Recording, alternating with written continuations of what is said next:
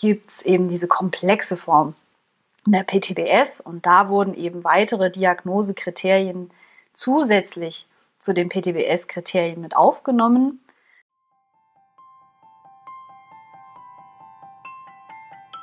Hi und herzlich willkommen zum Survivor Queen Podcast, der Podcast für Opfer, Betroffene und Überlebende von sexualisierter Gewalt. Dieser Podcast ist voll mit Mutmachgeschichten von ganz vielen tollen und starken Survivor Queens und außerdem voll mit Tipps und Tricks von Experten und Expertinnen aus dem Bereich Traumaaufarbeitung und vielem mehr. Ich bin Mai Nguyen, deine Host von diesem Podcast und ich wünsche dir viel Inspiration beim Hören. Willkommen zur heutigen Fragen- und Antworten-Folge. Ich bin Mai, Traumatherapeutin und mit mir hier sind Vanessa und Kida, Sozialarbeiterin und Illustratorin. Und wir beantworten heute wieder eure Fragen, die ihr uns eingeschickt habt. Wenn du noch Fragen hast oder ein Thema hast, über das du gerne möchtest, dass wir hier mal im Podcast reden, dann kannst du auf den Link in den Show Notes gehen und uns dort deine Fragen entweder mit Namen oder anonym einreichen. Viel Spaß, viel Freude, viel Neugierde beim Hören. Und für heute haben wir ja auch noch ein zweites Thema dabei, nämlich das Thema KPTBS. Noch so ein Buchstabenwurscht. Ja, wie beim, bei, bei Häkelanleitungen. Ja. ja, einmal bitte D, H, C, bla in, ach nee, nee, wir fangen nicht an mit Häkelanleitung oder Strickanleitung. Ähm, was ist eine KPTBS, äh, besonders im Vergleich zur PTBS? bevor wir nochmal spezifisch auf die Frage eingehen, die wir eingeschickt bekommen haben. Ja, Mai, äh, willst du vielleicht klären, was eine PTBS ist? Dann ergänzen wir das K. du redest doch immer so viel über posttraumatisches Wachstum. Jetzt macht sich Vanessa über mich lustig, weil ich heute zum 500. Mal ein Webinar zum posttraumatischen Wachstum gehalten habe. Nein. Das ist einfach dein Steckenpferd. Das ist jetzt das, mit was du assoziiert wirst, wenn man deinen Namen hört. Für immer und Diesen ewig. Vortrag. Für immer und ewig.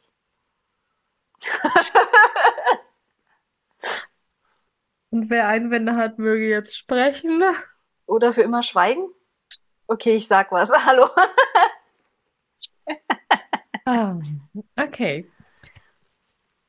PTBS ähm, das ist die posttraumatische Belastungsstörung. Ähm, wenn wir uns im Internet bewegen, ist es auch oft die englische Abkürzung, dann ist es PTSD. Das ist genau das gleiche, nur in Englisch. Und äh, ganz oft ist das S hinten dran halt ein äh, D, weil im Englischen Störung halt Disorder heißt. Also lasst euch da nicht irritieren. Ähm, aber ich, ich sag mal, die letzten ich würde sagen, zwei bis drei Jahre ähm, gibt es immer, immer, immer mehr Trauma-Accounts auf Deutsch. Das gab es früher nicht, ja. Also früher, wenn Menschen sich über Traumata, über PTBS etc. informiert haben, dann war das immer in Englisch und dann hat man immer einen anderen Buchstabensalat. Das ist immer ein bisschen anstrengend gewesen.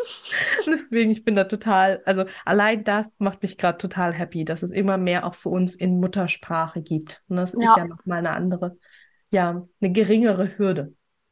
So, also posttraumatische Belastungsstörung. Vanessa hat vorhin schon von diesem wunderschönen ICD-10 gesprochen, das International Classification of Diseases. Ähm, in der zehnten Auflage. In der zehnten Auflage. Aktuell gibt es schon die elfte. Ähm, wir sind gerade in der Transitionsphase zwischen den beiden Auflagen.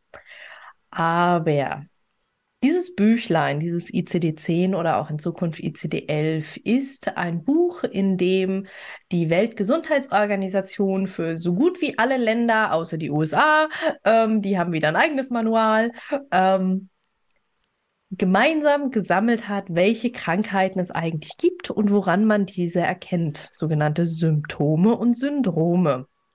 Und äh, diese bilden dann eben eine Diagnose eine Krankheit, in Anführungsstrichen. Im ICD-10 stehen auch die psychischen Krankheiten drin. Psychische Krankheiten befinden sich in Kapitel F. Weil die Kapitel irgendwann mal mit Buchstaben durch nummeriert, schrägstrich buchstabiert worden sind. Keine Ahnung warum, machen Menschen halt. Weil es ähm, fancy ist. Weil es fancy ist. Und da gibt es äh, eine Krankheit, eine psychische Krankheit, die posttraumatische Belastungsstörung, die dort kodiert ist. Ich sage euch die Nummer jetzt nicht, weil die bringt euch nichts, weil im ICD-11 haben sie die komplette Kodierung umgeworfen. Das hat jetzt alles komplett andere neue Zahlen und Buchstaben. F432, für die, die es doch wissen wollten. Großartig. also, die posttraumatische Belastungsstörung ist laut ICD-10 eine psychische Erkrankung, die passiert infolge eines Traumas. So, da haben wir das wunderschöne Wort Trauma, das äh, ich glaube tatsächlich das einzige Mal so richtig in der Diagnose ähm, im ICD-10 Erwähnung findet, außer natürlich körperliche Traumata wie Schädelhirntrauma etc. Ähm, und da wird Trauma definiert als, und jetzt Obacht, das ist nämlich gleich der Unterschied zur KPTBS, kleiner Spoiler, da wird Trauma definiert als ein schwerwiegendes Ereignis oder mehrere schwerwiegende Ereignisse, die von, die einen so krassen, ähm, ich will gerade Effekt sagen, ähm, einen so krassen Einfluss, starken Einfluss auf die Person haben, ähm, die sie und nahezu jeden anderen Menschen zur Verzweiflung bringen würde. War nicht irgendwas so. mit katastrophenartigen Ausmaß? Genau. Ne, also da sind ganz spezifische Beispiele dann genannt, wie eben Krieg, Folter, ähm, Vergewaltigung, also wirklich so alles, was so richtig riesig groß ist, was nahezu jeden, jede an den Rande der eigenen Kapazitäten bringen würde. So. Und dann ist äh, unter dieser Beschreibung sind äh, bestimmte Symptome klassifiziert, wie beispielsweise Flashbacks, also so, sogenanntes Wiedererleben, Nachhallerinnerungen in Deutsch. Flashbacks, jeder kennt Flashbacks Nachhall. im Deutschen. Nachhallerinnerungen. Was ist das denn für ein Wort? Ist das gleiche, nur in Deutsch. Ähm, oh. Albträume, ähm, wir haben da auch ganz klar klassifiziert ähm, die Hypervigilanz, also dieses übererregbare Sein, also dieses dauerhaft irgendwie aufpassen, ob jetzt nicht gleich irgendwas passiert, dieses sehr schreckhafte, ähm, auch Ängstlichkeit, auch Schlafprobleme sind da mit drin, ähm, Vermeidungsverhalten, vielleicht kennen das die einen oder anderen. Quatsch, ne? ach. also es gibt äh, Trigger, sind da auch sehr klar benannt und zu den Triggern gehört dann eben Vermeidungsverhalten. Entscheidungsverhalten. Das heißt, wir wissen, was uns triggert, also machen wir einen riesengroßen Bogen drumherum. Oh yes, oh yes. ähm, und dann haben wir ja quasi keine Trigger mehr, weil wir laufen ja die ganze Zeit Bögen. Richtig. Deine Frage, genau. wie man es macht, ne? man kann auch achten laufen. Man kann sein Trauma auch outsneaken. well. Bis zu gewissem ähm, Maß. So, das mal, ich sag mal ganz, ganz grob. Das ist die PTBS, die posttraumatische Belastungsstörung. Ähm, sie wird in der Regel diagnostiziert für Menschen, die zum Beispiel aus dem Krieg wiederkommen oder eben, wenn wir von Survivor Queens sprechen, die eben Missbrauch, Vergewaltigung etc. erlebt haben. Wobei eben bisher beim ICD-10 die PTBS eben nur diagnostiziert werden kann, wenn ähm, die Symptome wirklich so klar da sind, wenn ein Ereignis klar benennbar ist und es gibt ein ähm, fragliches Zeitkriterium, das es in der ICD-11 nicht mehr gibt, ähm, dass die Symptome innerhalb von sechs Monaten auftauchen müssen. Außer man hat einen tollen Therapeuten, Therapeutin, die sagt, ja, aber das ist eine verschobene PTBS, weil der Mensch äh, hat ein ganz tolles System, das es geschafft hat, äh, zu überleben und Abi zu machen und zu studieren und beschlossen hat, jetzt zusammenzubrechen. Redest du von uns im Moment? ich glaube, ich rede von sehr, sehr vielen Survivor Ja, stimmt, stimmt. Ähm, Genau, also das ist äh, mal in ein bisschen ausführlicher, dass ihr ein bisschen versteht, wie und wo die Sachen zusammenhängen. Das ist mal in Flott die PTBS. So, ja. und dann werfe ich mal den Ball rüber. Toll. ähm, genau, und jetzt gibt es halt mit Einführung des ICD-11, also gibt es zumindest dann die offizielle Diagnose, die äh, Diagnose an sich oder die Arbeitsdiagnose, das heißt, womit Therapeuten quasi jonglieren und arbeiten als was sie so vorfinden, sage ich mal, gibt es eben diese komplexe Form der PTBS und da wurden eben weitere Diagnosekriterien zusätzlich zu den PTBS-Kriterien mit aufgenommen. Und ähm, da kommen dann so Sachen mit dazu wie Selbstwertprobleme, ähm, Emotionsregulationsstörungen oder generell Regulationsschwierigkeiten. Ähm, was ist noch alles mit dabei? Äh, selbstverletzendes Verhalten, auch unter Impulskontrollschwierigkeiten, also vielleicht auch so unkontrollierte Wutausbrüche oder Panikattacken.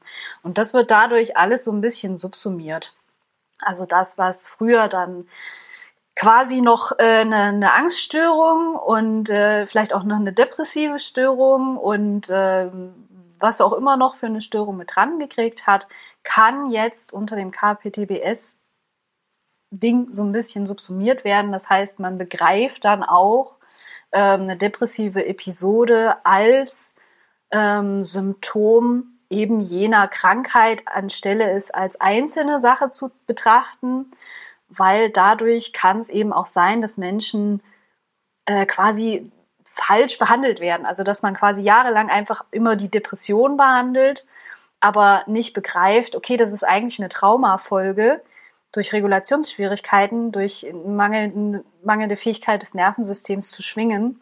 Und man drückt jetzt nur so auf der Depression rum, obwohl es eigentlich ums Trauma geht und das Trauma behandelt werden müsste. Und deswegen begrüßen viele diese KPTBS-Diagnose als Folge von langwierigen Traumatisierungen, äh, vor allen Dingen im Kindesalter, also ähm, gerade auch Survivor Queens ähm, im Bereich sexueller Missbrauch, sexualisierte Gewalt im Kindesalter, die ähm, eigentlich kenne ich keinen, der nicht in die KPTBS-Diagnose reinfällt, wenn ich ehrlich bin.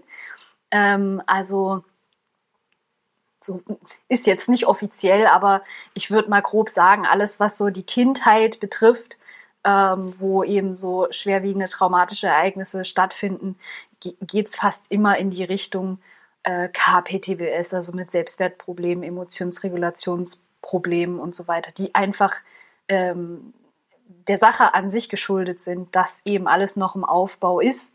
Selbstwert, Persönlichkeit, äh, Regulationsfähigkeit und dann eben Scheiße drauf sozusagen. Und dann kann das einfach nicht wirklich gut, äh, hast du keinen guten Nährboden.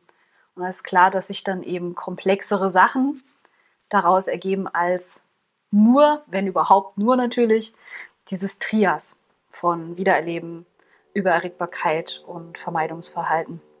Wobei selbst äh, klassische PTBS-Menschen ja nicht immer diese ganzen Sachen so aufweisen. Ja. ja.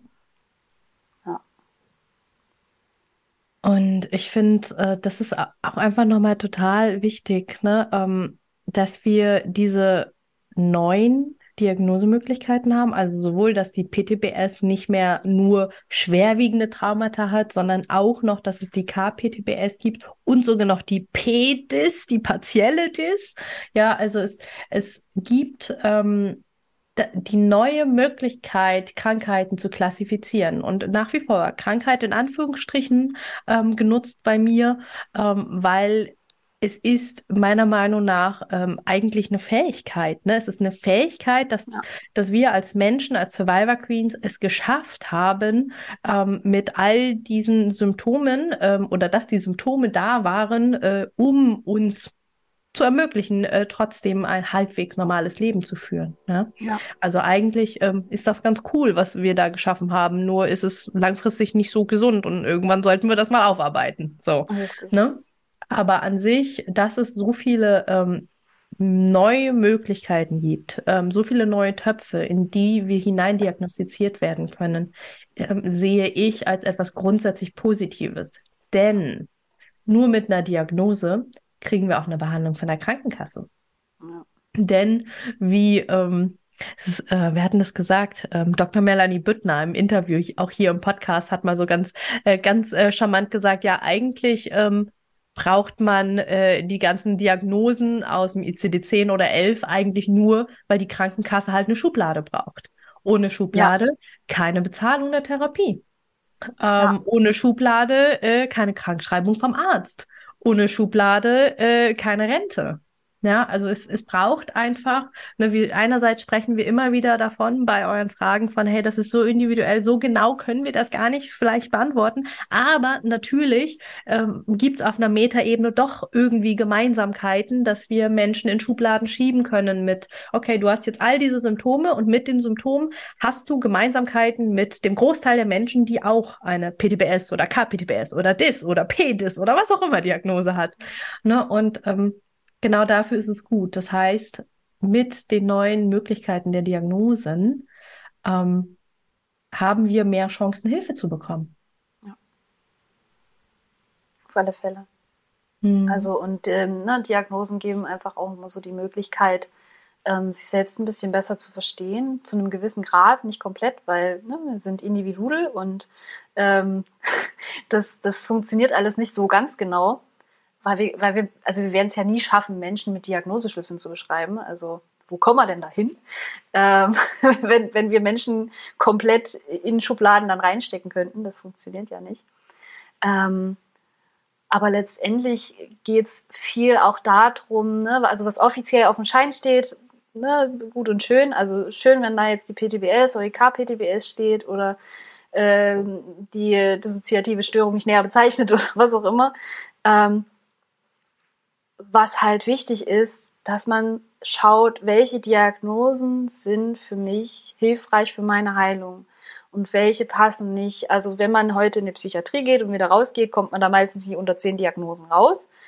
Manche, die man haben will und manche, wo man sagt, okay, aha, jetzt habe ich auch noch das, spannend, okay. Und ähm, wir finden halt, dass das, was nutzt an Diagnose dir persönlich und dich weiterbringt, weil du weißt, okay, dann kann ich mich auf das und das konzentrieren oder ich begreife, ah, okay, meine Depression ist eine Folge von, von Trauma. Ah, okay, das heißt, wenn ich mich um mein Trauma kümmere, wird es tendenziell auch besser.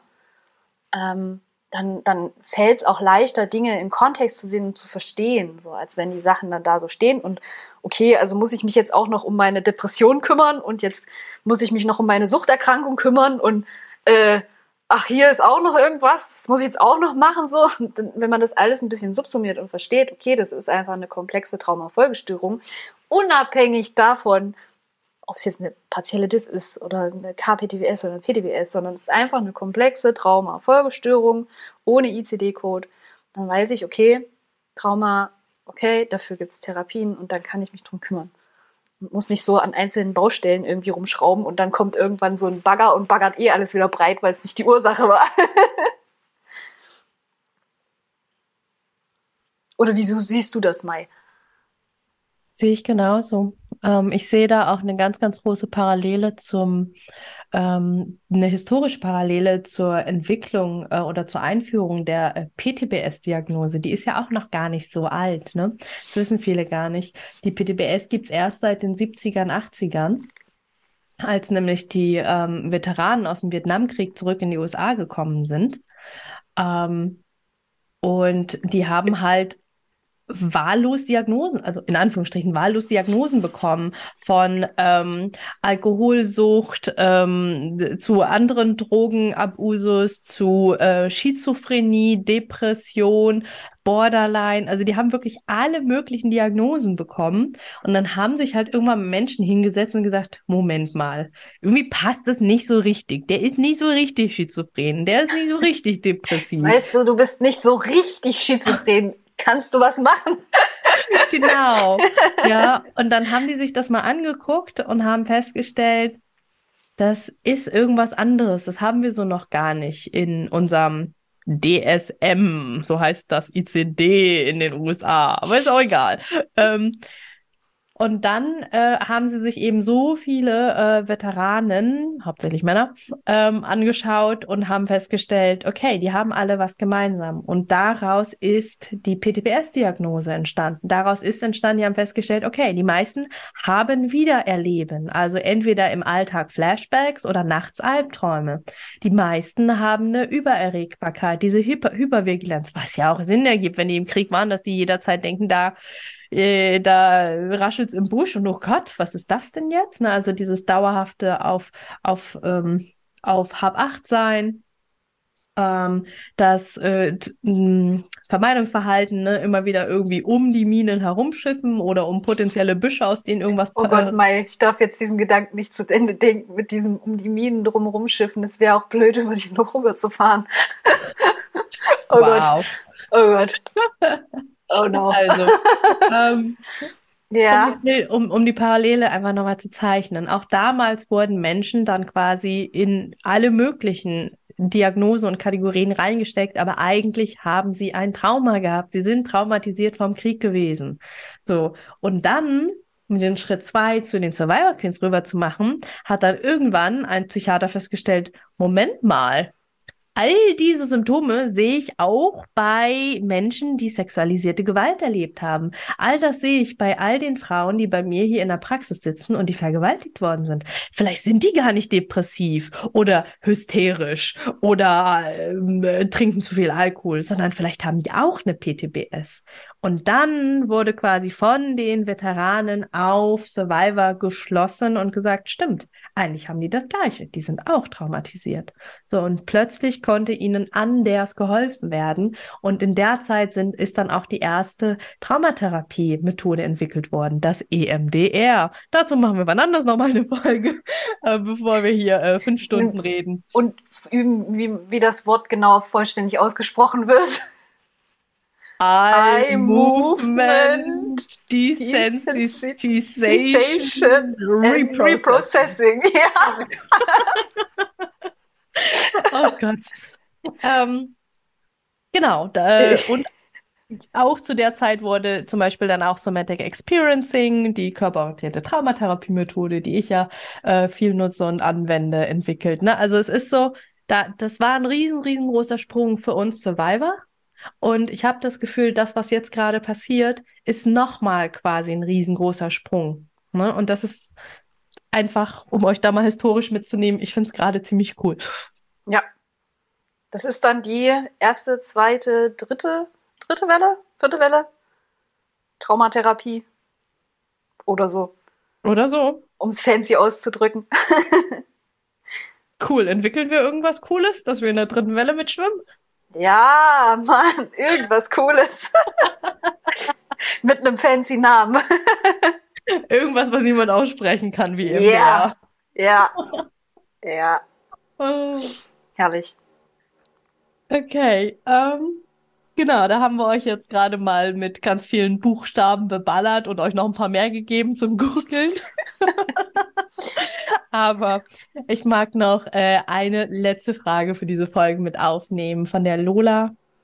Und sie fragt, ähm, wie ist denn das mit Amnesien? Fragezeichen. Mhm. Sehr vergessend. oh Gott, das wird furchtbar. ähm, ja, äh, Amnesien. Ich sag mal so, was kann man alles vergessen? Ähm, man kann, äh, also Erinnerungsqualitäten ähm, beinhalten ja so verschiedene Qualitäten, Kanäle. Ne, also Mai hilf mir gerne. Äh, es gibt den kognitiven Kanal, also die Gedanken, die wir denken und dachten, die wir gedacht haben. Ähm, wir haben den Sinneskanal oder die Sinneskanäle über unsere Augen, über unsere Ohren, riechen, schmecken, fühlen.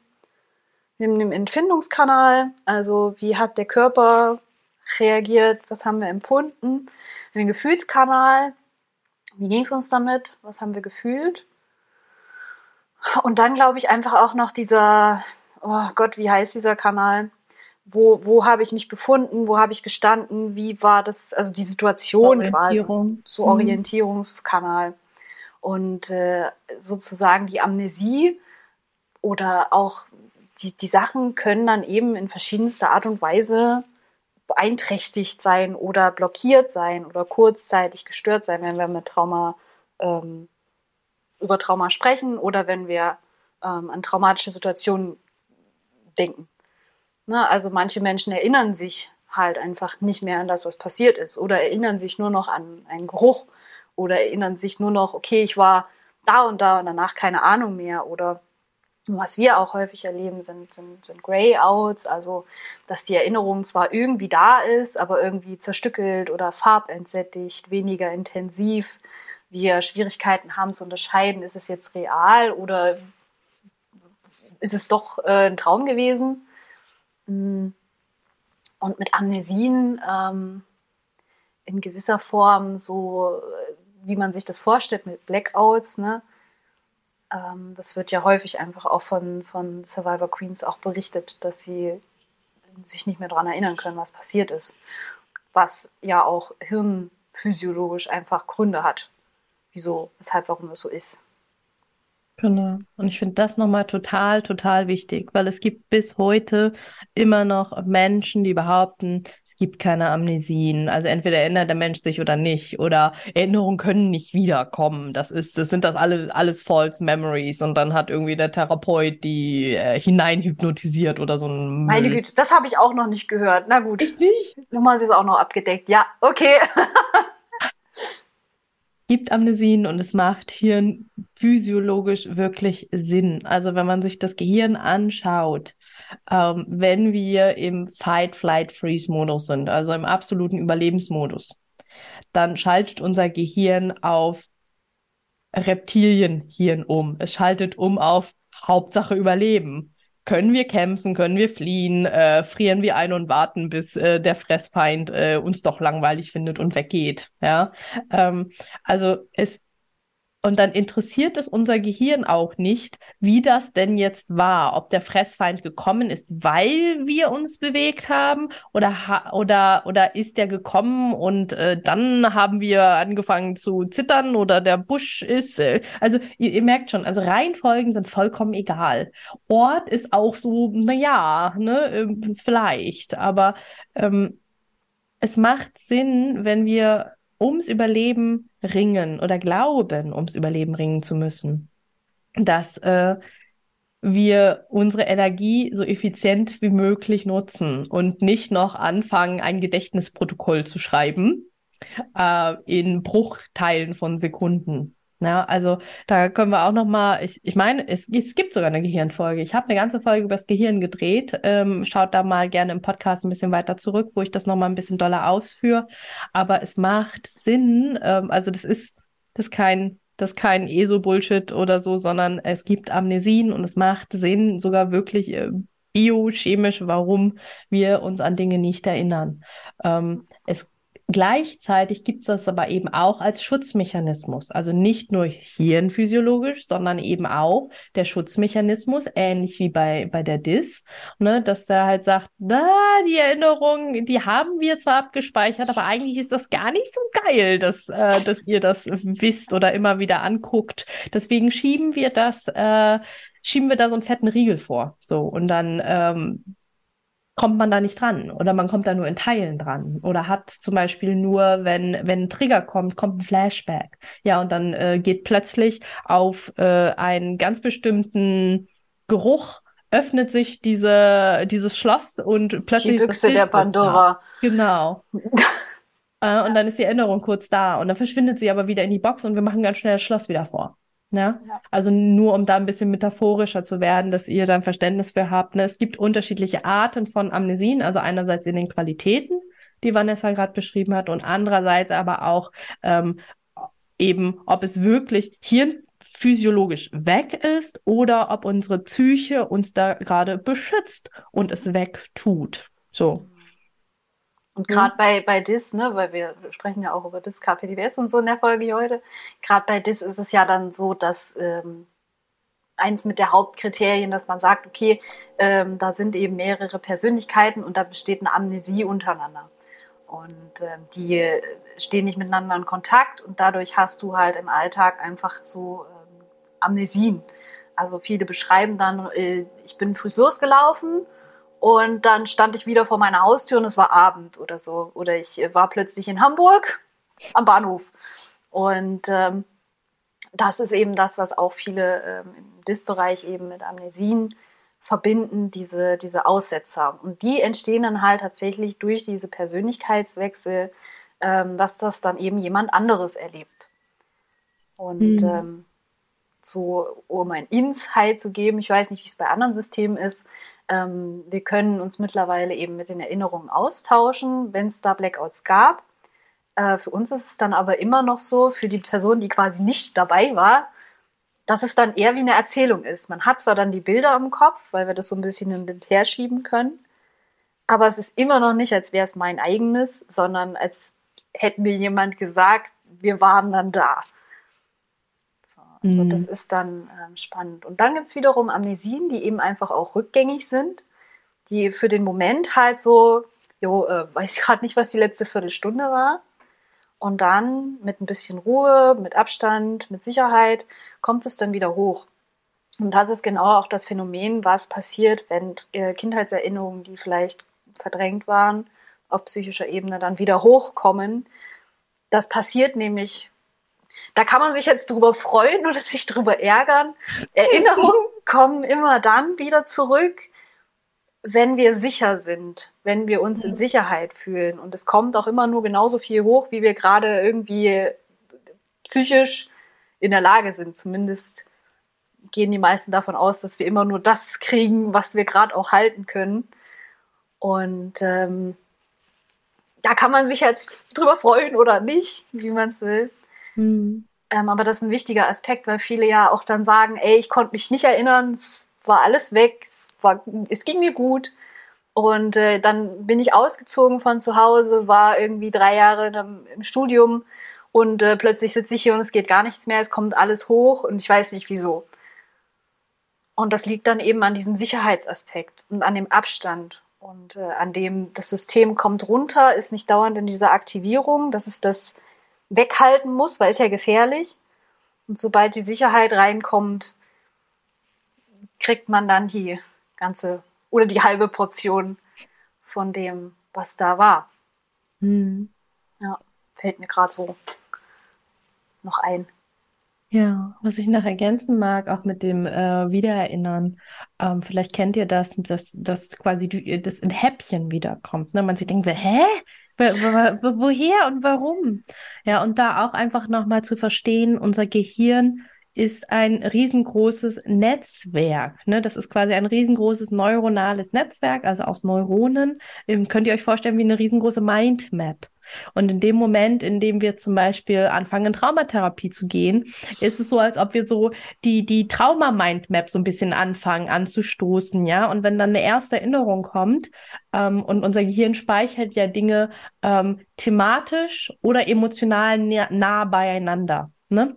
Das heißt, an einem Trauma, an einer Traumaerinnerung, die, die nächst verbundenen Bubbles äh, in eurer Trauma-Mind oder in eurem Gehirn-Mind-Map, wenn ihr euch das vorstellen könnt, ist die nächst verbundene Erinnerung wahrscheinlich auch eine traumatische. Und daran hängt auch eine traumatische oder vielleicht eine traurige oder vielleicht eine frustrierende oder eine, die auch an diesem Ort passiert ist. Ja, also unser Gehirn ähm, speichert nicht, ähm, wie die meisten denken, irgendwie wie bei auf einem Zeitstrahl logisch Dinge ab, sondern wir speichern sie ähm, thematisch entweder eben wirklich vom Thema her oder geclustert aufgrund der Emotionen oder blub, blub, blub, blub, ne? also die, die Cluster finden wirklich so statt und deswegen macht es so viel Sinn, dass wir, äh, also deswegen macht für viele Menschen oder für den Großteil der Menschen es total Sinn, in Mindmaps zu denken oder ihre Gedanken in Mindmaps aufzumalen, weil das genau das Abbild unseres neuronalen Netzwerkes ist.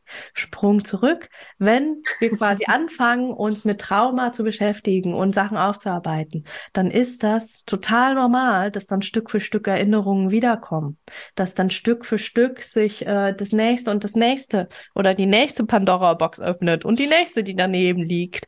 Ja, ja. und ähm, da einfach ähm, wenn das bei euch so ist, sprecht es total gern mit eurem Therapeuten, eurer Thera Therapeutin durch, ne? Oder auch wenn ihr Sorge habt vor weiteren Erinnerungen. Mhm. Ne? Also es ist, es ist total normal und ähm, ja, auch da nochmal, wenn ihr da Sachen lest wie äh, TherapeutInnen suggestieren, äh, suggerieren äh, Erinnerungen. Ähm, ich habe da gestern was total, ah, ich habe mich totgelacht. Da gab es so Reaktionen von TherapeutInnen ähm, auf dieses False Memory und dass TherapeutInnen so gut sind im äh, Erinnerungen äh, einflüstern und äh, suggerieren.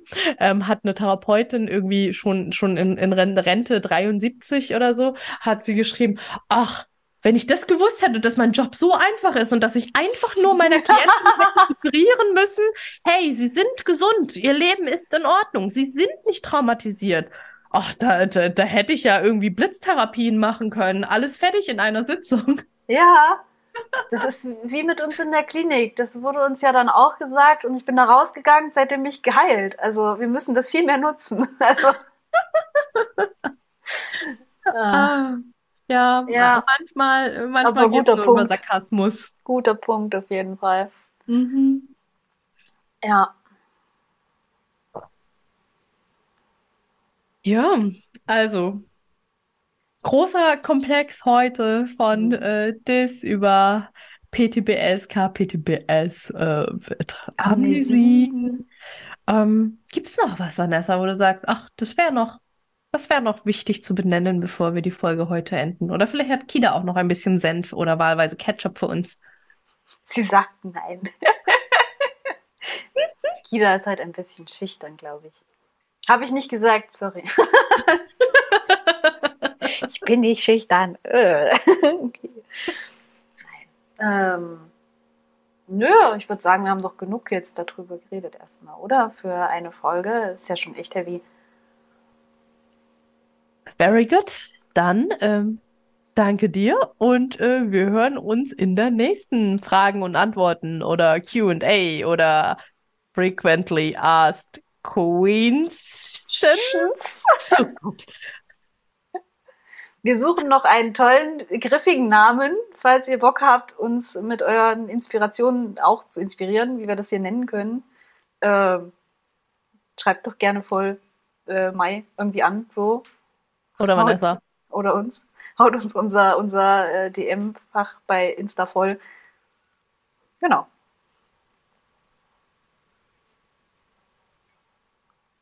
Und jetzt? Beenden wir die Aufzeichnung. Beenden wir die Aufzeichnung.